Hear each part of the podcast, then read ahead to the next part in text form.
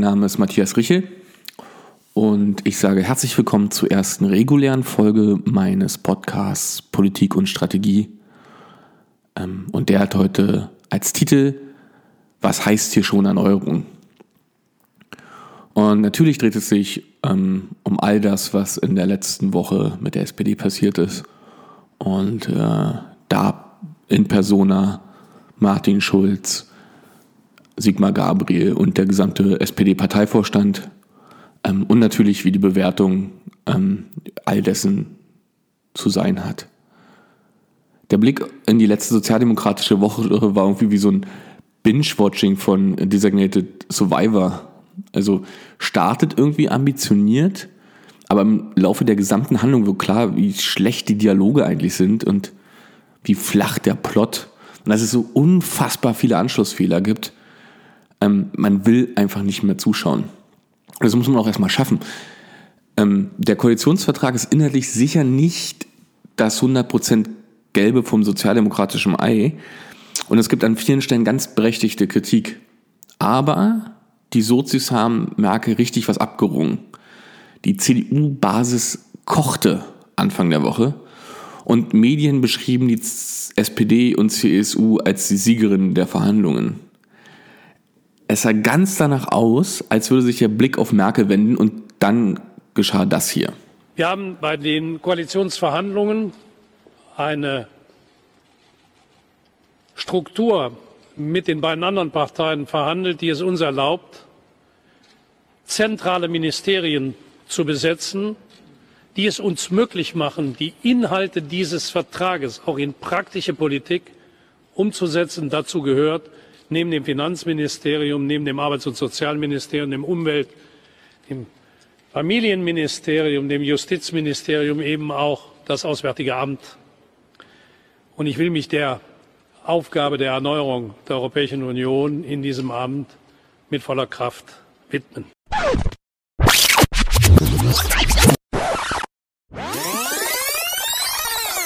Das sagte also der Mann, der noch vor kurzem auch auf direkte Nachfrage vehement ausgeschlossen hat, in ein Kabinett unter Merkel als Minister einzuziehen.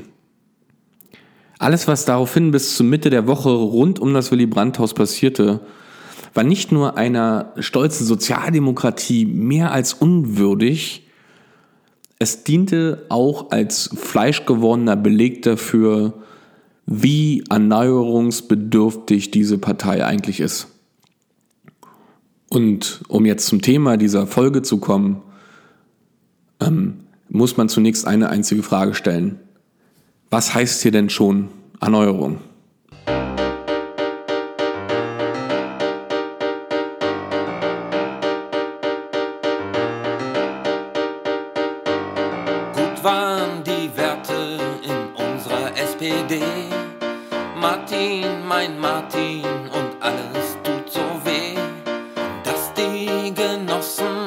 Schauten im OV. So laut entlud sich unser Leid ins Himmelblau. Und wütend stampfte mein nackter Fuß den Schnee. Denn unsere Werte, die sind ab jetzt passé.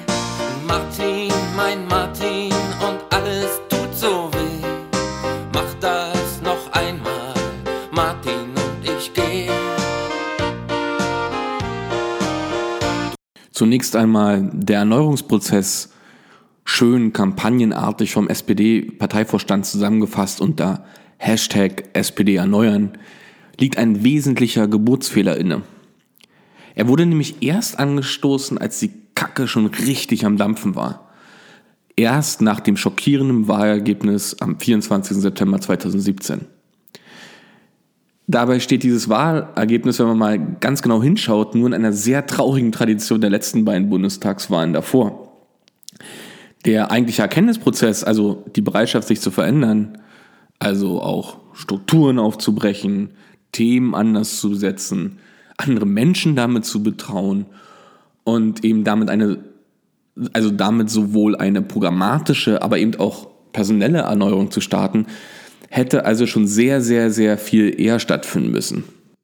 Stattdessen rettete man sich in zwei GroKos und sprach von schonungsloser Aufarbeitung der Ergebnisse. Also so Zitat, wir werden das in den Gremien besprechen.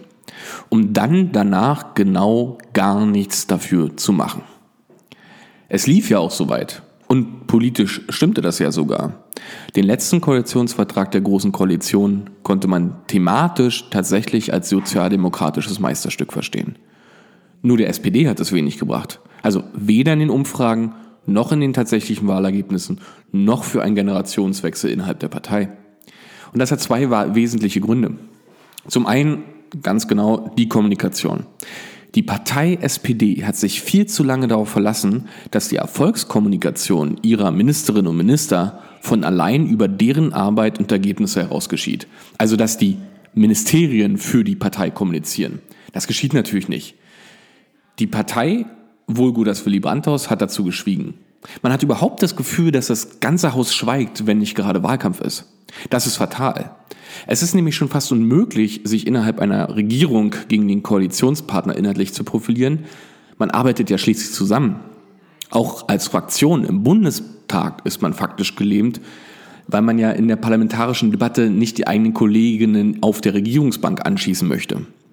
Bliebe als Sprachrohr, das Debatten aufzeigt und Diskussionen anregt, dass das innerparteiliche Ringen um Position aufzeigt und vor allen Dingen für die Unterscheidbarkeit der Zielpolitik trotz Regierungsbeteiligung sorgt, die Parteizentrale.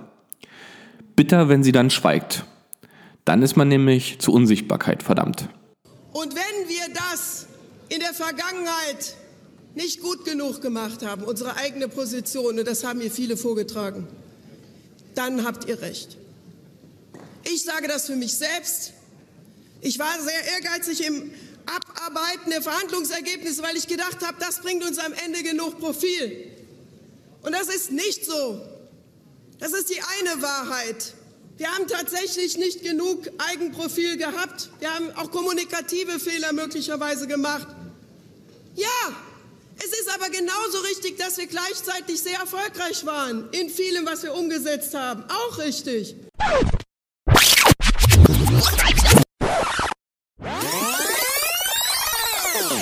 Der zweite wesentliche Grund ist die Struktur der Partei. Im Grunde wird sie strukturell und prozessual noch so verwaltet, als hätte sie eine Million Mitglieder und als stellte sie die Kanzlerin. Und das bis tief in alle Ebenen hinein, vom Ortsverein bis zu den Abteilungen in der Parteizentrale. An vielen Stellen herrscht heute noch dieselbe Closed-Shop-Denke wie zu Zeiten sozialdemokratischer Erfolge, als es noch tatsächlich Stücken vom Kuchen zu verteilen gab und man ja darauf achtete, selbst nicht zu wenig zu bekommen. Diese Egoismen sind bis heute geblieben, doch statt um Stücke streitet man sich heute um Krümel und denkt, dass das trotzdem ausreicht zum Sattwerden.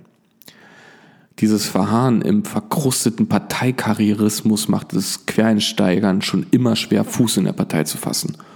Heute wirkt es dabei noch viel grotesker. Heute, wo Menschen sich gern flachhierarchisch organisieren und engagieren wollen, zieht die SPD erst einmal die Zugbrücke hoch. Statt einzuladen, die Partei kennenzulernen und sich einzubringen, in den Themen mitzuwirken, die einem wichtig sind, winkt die Partei erst einmal mit dem Parteibuch. Und wer dann noch zugreift, wird in eine Ortsvereinsstruktur gepresst, in der man selbst sehen kann, wie man zurechtkommt. Gestaltungsteilhabe außerhalb dieses Prinzips Fehlanzeige. Herrschaften, Ruhe bitte! Am äußersten Rand der Realität, wie wir sie kennen, lebt der Sozialdemokrat. In seiner Partei, der SPD, kann man viel Spaß haben. Jeder duzt den anderen und man redet sich immer mit Artikel an. Du bist dann die Ingrid oder der Helmut. Die Sozialdemokraten nennt man auch Genossen. Das ist die Vergangenheitsform von genießen. Und genauso sehen sie auch aus. Der geschlechtsreife Sozi verbringt fast sein ganzes Leben im sogenannten Ortsverein. Da redet über die Rente mit 48 und dass die Grünphasen der Ampeln viel zu kurz sind für ältere Mitbürger, also für alle im Ortsverein.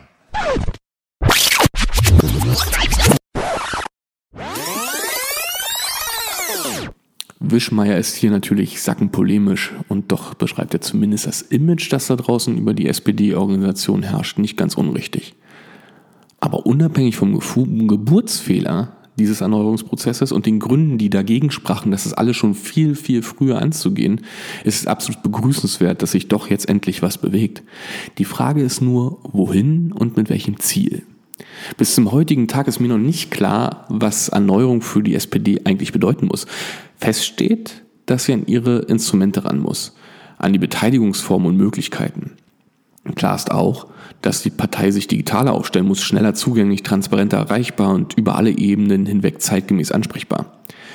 Sicher wird man auch die innerparteiliche Kommunikation stärken und Möglichkeiten erarbeiten, wie sich Mitglieder und Interessierte stärker in die Themen einbringen können, die sie interessieren, um so im Umkehrschluss auch das Expertenwissen zu heben, das bisher noch vielerorts im delegierten Prozess, ähm, delegierten Prinzip begraben lag. Das sind höchst notwendige, gute strukturelle Maßnahmen, von denen ich mir wünschte, sie wären lieber schon gestern da gewesen als erst morgen. Aber was heißt das eigentlich inhaltlich für die SPD? Dazu fehlt mir bisher jede Idee. Was heißt das zum Beispiel für das aktuelle Parteiprogramm? Das ist mittlerweile fast elf Jahre alt und natürlich kann das nicht alle exponentiellen Entwicklungen vorausnehmen. Es ahnte nichts von Brexit. Es ahnte nichts von Trump, es ahnte nichts von der AfD, nichts von der Europakrise und von den rasenden äh, fortschreitenden Digitalität und der damit einhergehenden Veränderungen. Es kann darauf natürlicherweise keine Antworten geben. Aber das muss die Aufgabe der SPD sein. Die SPD lebt den ihr innewohnenden Widerspruch. So widersprüchlich, wie auch viele Bürgerinnen und Bürger das eigene Leben und die Welt empfinden. Aber von der Partei wird mehr erwartet, nämlich Haltung und Orientierung. Sie kann nicht einerseits, sie kann sich nicht einerseits für den Atomausstieg feiern und gleichzeitig die deutsche Automobilwirtschaft mit ihren Betrügereien so lange davonkommen lassen. Die SPD kann sich nicht über die weiter auseinandergehende Schere zwischen Arm und Reich beschweren und gleichzeitig in bester neoliberaler Tradition der Nullerjahre Vermögen und Erben unangetastet lassen, während die Zahl der Altersarmen und prekären ähm, Arbeitsverhältnisse steigen. Die SPD kann nicht von einem vereinten Europa sprechen und gleichzeitig Merkels und Schäubles Austeritätspolitik gutheißen. Und so weiter und so fort. Diese Widersprüche bemerken die Menschen und deshalb wählen sie die SPD nicht mehr. Der Erneuerungsprozess darf also nicht nur struktureller Natur sein, er muss ans inhaltliche Mark, er muss am inhaltlichen Markt der Partei ansetzen, muss sich nach vorne richten und sich nicht in der guten alten Zeit verlieren. Wann wir schreiten Zeit an Zeit und die alten Lieder singen und die Wälder wieder klingen, fühlen wir, es muss gelingen. Mit uns zieht die neue Zeit, mit uns zieht die neue Zeit. Vor der SPD stürmische Zeiten und wer hofft, dass das Schlimmste jetzt schon vorbei ist, irrt gewaltig. Jetzt erst beginnt die Arbeit und es wird sich nichts ändern ist nicht jede einzelne Genossin und nicht jeder einzelne Genosse zur Veränderung bereit. Der Fingerzeig auf die Parteispitze und auf das Willy Brandt-Haus allein hilft nicht mehr. Bei denen brennt es sowieso schon lichterloh. Jetzt sind alle gefragt, die SPD wieder nach vorne zu bringen und ja, diese Krise ist existenziell. Zumindest in der Form, als dass es jetzt wirklich darum geht, ob die SPD die Zukunft mitgestalten kann oder ob sie damit nichts mehr zu tun haben wird. Vielen Dank fürs Zuhören und zum Abschied noch einmal schmerzhaft, wie alles begann. Ja, liebe Genossinnen, liebe Genossen, ich freue mich sehr, das Ergebnis zur Wahl des Bundesvorsitzenden der Sozialdemokratischen Partei Deutschlands bekannt geben zu dürfen. Abgegebene Stimmen 608. Davon waren ungültig drei. Mithin also gültige Stimmen 600 und fünf mit Ja haben gestimmt. 605 Genossinnen und Genossen.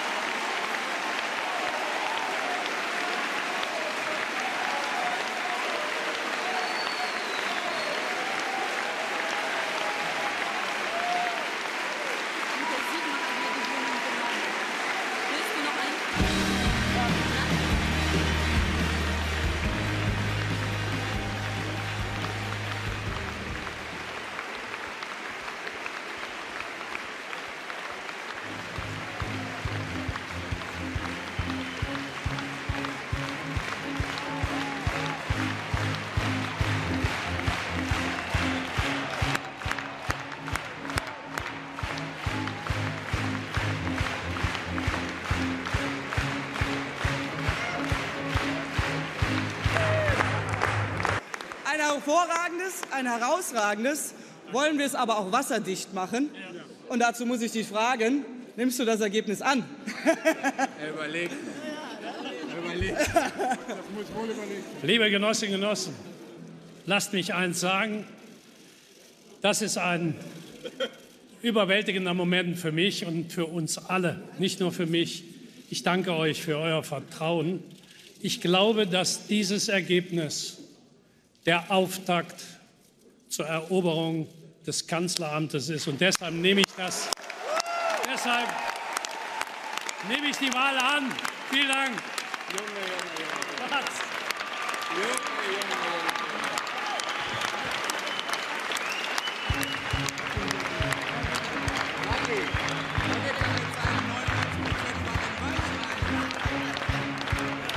Junge. jetzt.